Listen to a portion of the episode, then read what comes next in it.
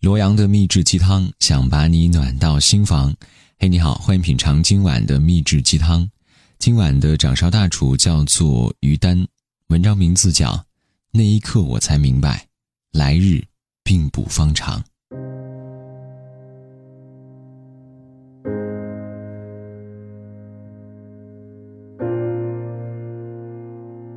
懂得珍惜，并不是与生俱来的能力。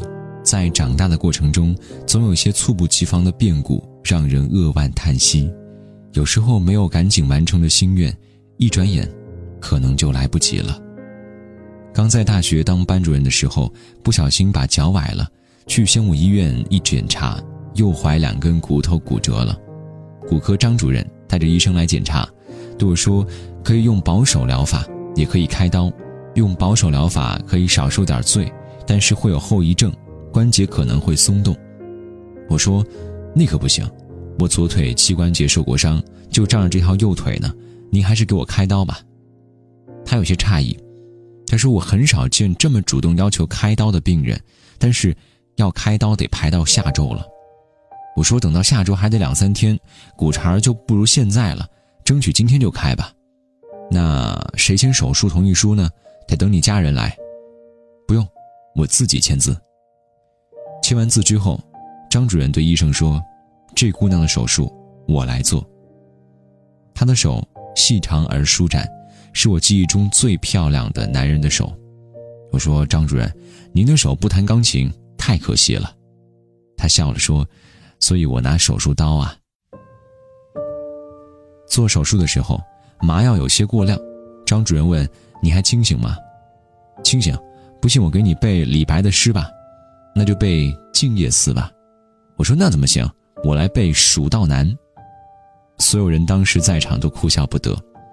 术后那个星期是张主任值班，他每天来看我，和我闲聊几句。换药时，我惊讶地发现刀口没有缝合痕迹。我问张主任：“这是粘上的吗？”他跟我说：“你这么活泼的一个人，我不能让你有一道难看的疤痕，就用羊肠线给你做的内缝合。”伤口好了，线就被人体吸收了。我给你打了两枚钉子，可以让骨头长得像没断过一样。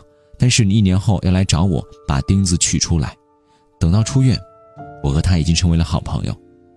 他告诉我：“你知道吗？我不是那周值班，我只是调的班。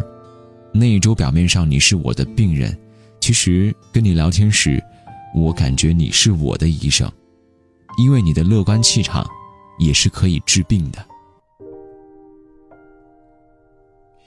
忙忙碌碌三年间过去了，他一直提醒我得赶紧把钉子取出来。有一次他去我家聊天，说下次我给你带一棵巴西木，屋里不能没有植物啊。送他走之后，忽然他又推开门，探身进来说了一句：“你这次回来，我就给你取钉子啊，不然来不及了。”可是呢，那段时间我一直在出差，我还寻思。有什么来不及的？钉子又不会长锈。当时我父亲在宣武医院住院，四天之后我从南京回来，去医院看我爸爸。我和爱人骑着自行车，很远就看见医院门口全是人，根本进不去。我们只好从后门进了医院。正是吃饭时间，爸爸欲言又止。他说：“我跟你说件事儿啊。”我妈妈赶紧打开叉说：“你赶紧吃饭，孩子刚回来。”后来，父亲又想了想，停下来说话。妈妈说：“你让孩子先歇口气儿。”再后来，爸爸没加铺垫，说张主任殉职了。我当时都懵了，我说：“您说什么？”医院门口都是送他的人。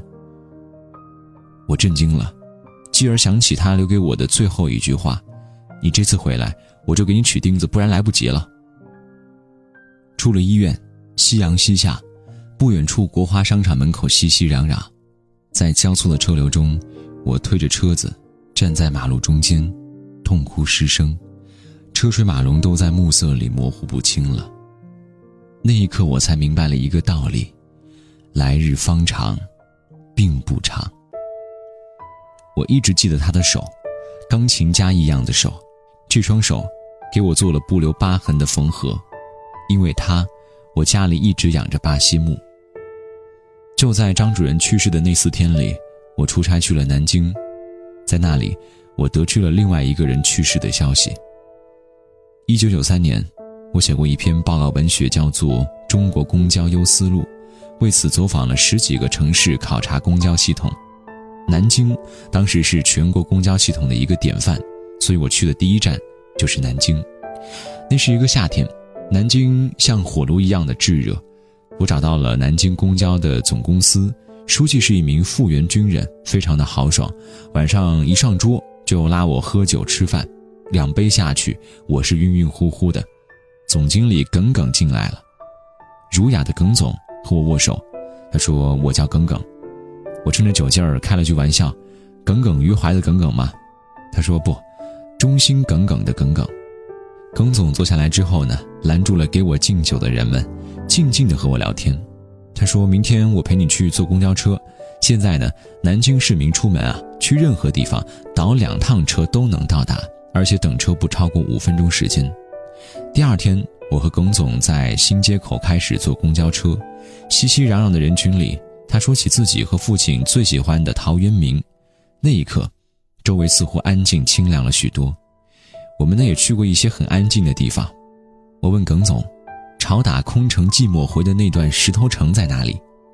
开着一辆黑色桑塔纳的耿总就带着我到处寻找，最后找到了那一段石头墙，比千年之前更加的寂寞。然后呢，他还带我去了好多有名的和无名的古迹，每走过一座门或者一座楼，他都会念叨着历史文学的典故。那一个盛夏，六朝金粉的古都沧海桑田的幻化。在一位长者的引领下，清晰地与我青春的记忆结缘。按照计划呢，我应该在南京采访两天，结果却待了将近一个星期。我向耿总告别，我说必须走了，要不然采访行程全耽误了。耿总说，还有最后一个地方要带你去，南唐二主陵，很近的。我从未赋新词强说愁的少女时代，就爱抄李后主的词，但实在没时间。只好与耿总相约，我说下次，我下次再来，我一定会去看南唐二主陵。那年春天，他打电话来拜年，说：“这个于丹啊，南唐二主陵还没看呢啊，今年咱们一定去。”张主任去世的那几天，我出差去南京，一到宾馆就往公交总公司打电话，找耿总。总机姑娘回答我：“耿总不在了。”我说：“耿总去哪儿了？”他接得很快，耿总去世了，我当时呆住了。我说：“怎么会？春节还跟我通过电话呢？”对方回答：“他刚走了一个星期，肺癌。”直到现在，我都没有去过南唐二主陵。很多时候，我们都以为来日方长，就如同嵇康在死前感慨：“袁孝尼一直想学习广陵散。”我以为来日方长，一直执意不肯教他，而今我这一走，广陵散从此绝矣。生命来来往往，我们以为很牢靠的事情，在无常中可能一瞬间就永远消逝了。有些心愿一旦错过，可能就万劫不复，永不再来。有时候我在思考一个问题：什么才是真正的拥有？一念记起，就会拼尽心力，当下去完成。那一刻才算是真正实在的拥有。人这一生总是在等，等将来，等不忙，等下次，等有时间，等有条件，等有钱了。可是后来呢？等来等去，等没了缘分，等没了青春，等到最后，等没了健康，等没了机会，等没了选择，等来的是什么呢？遗憾和后悔。所以别再来日方长，因为朋友不会停留。趁着大家都在，想聚就聚，不要等你再想起约他们一起聚会时，却发现有些人再也不能赴约了。别再等来日方长，因为时间不会等你。趁着时光正好，想旅游就去，不要等你想去了才发现，自己已经颤颤巍巍走不动了。有时候来日方长，只是一种美好的愿望，可是你要知道，世事无常啊。所以趁还能动的时候去远方看看风景吧去见想见的人吧。你同意吗？你是我肩膀坚定的力量听不到你的回响还真说不出晚安。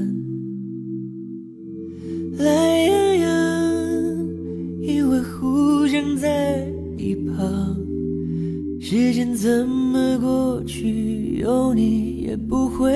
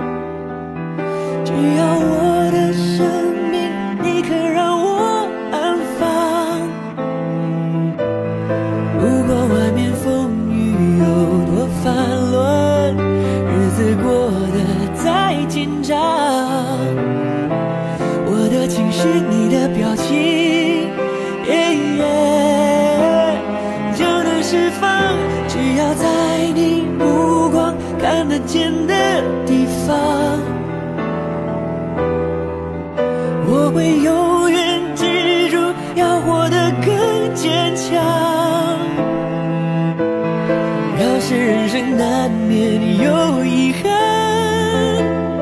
有你在身旁，已经是最好的补偿。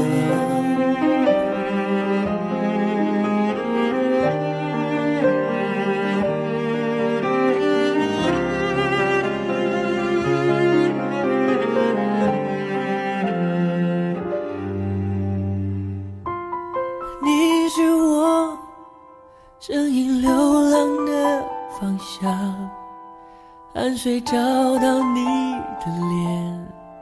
世态炎凉也无妨。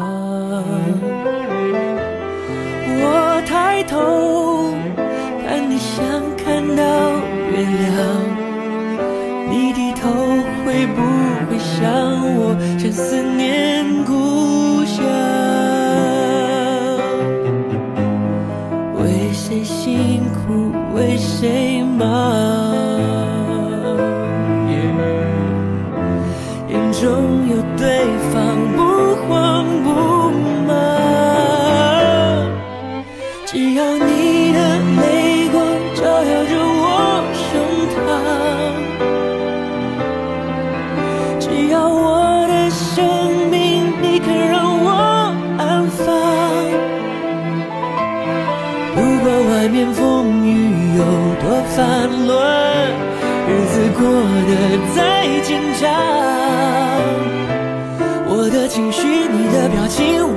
不用隐瞒。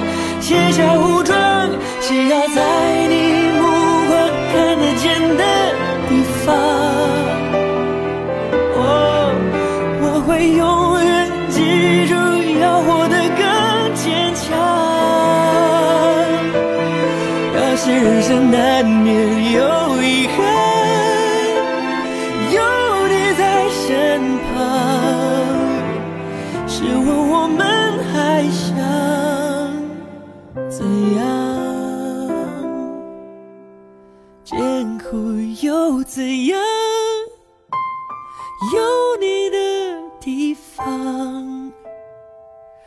生就不